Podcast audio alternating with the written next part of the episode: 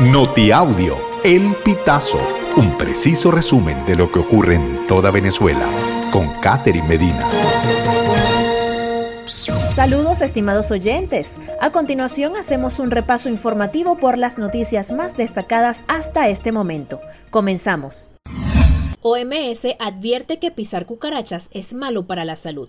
Recientemente, la Agencia de Protección Ambiental de los Estados Unidos advirtió que las cucarachas son portadoras de bacterias capaces de contaminar alimentos y causar salmonela. Además, la OMS las ha identificado como transportadoras de enfermedades como la fiebre tifoidea, disentería y estafilococos. También pueden causar ataques de asma o alergias. Missy Henriksen, especialista en control de plagas, advirtió en una entrevista con el medio ABC que la manera correcta para erradicar estos molestos insectos del hogar es buscar ayuda profesional capaz de ejecutar una fumigación adecuada.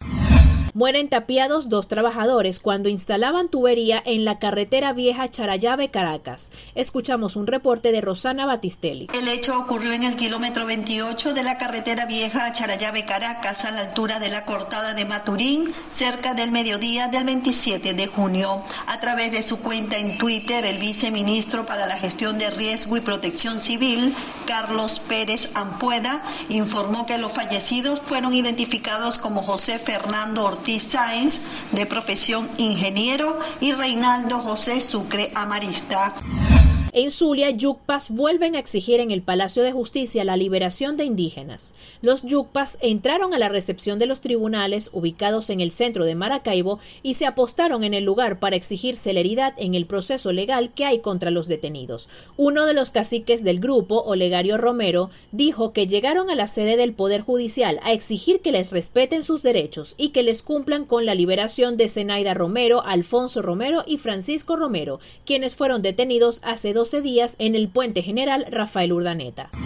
Día del Periodista, precariedad y falta de incentivos afectan el ejercicio de mujeres venezolanas. Mariani Hernández nos comenta lo siguiente. El ejercicio del periodismo en Venezuela se ve afectado por la precariedad laboral, los bajos salarios, la falta de estabilidad y de empleos dignos, así como las largas jornadas de trabajo. Además, las mujeres en este ejercicio tienen la carga adicional de cuidar a sus familias, lo que limita su tiempo personal.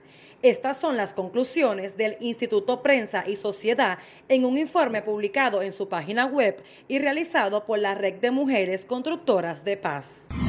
Maduro pide al Ministerio de Salud estudiar posibilidad de prohibir venta de cigarrillos electrónicos. Valentina González amplía esta información para nosotros. Nicolás Maduro pidió el lunes 26 de junio al equipo médico y científico de su gobierno evaluar la posibilidad de prohibir la venta de cigarrillos electrónicos en todo el territorio con el objetivo de cuidar la salud de los venezolanos.